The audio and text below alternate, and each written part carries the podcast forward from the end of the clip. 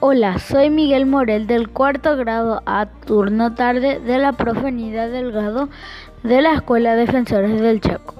Voy a recrear una fábula que nos deja una muy buena enseñanza. Ahí va. El león y el jabalí.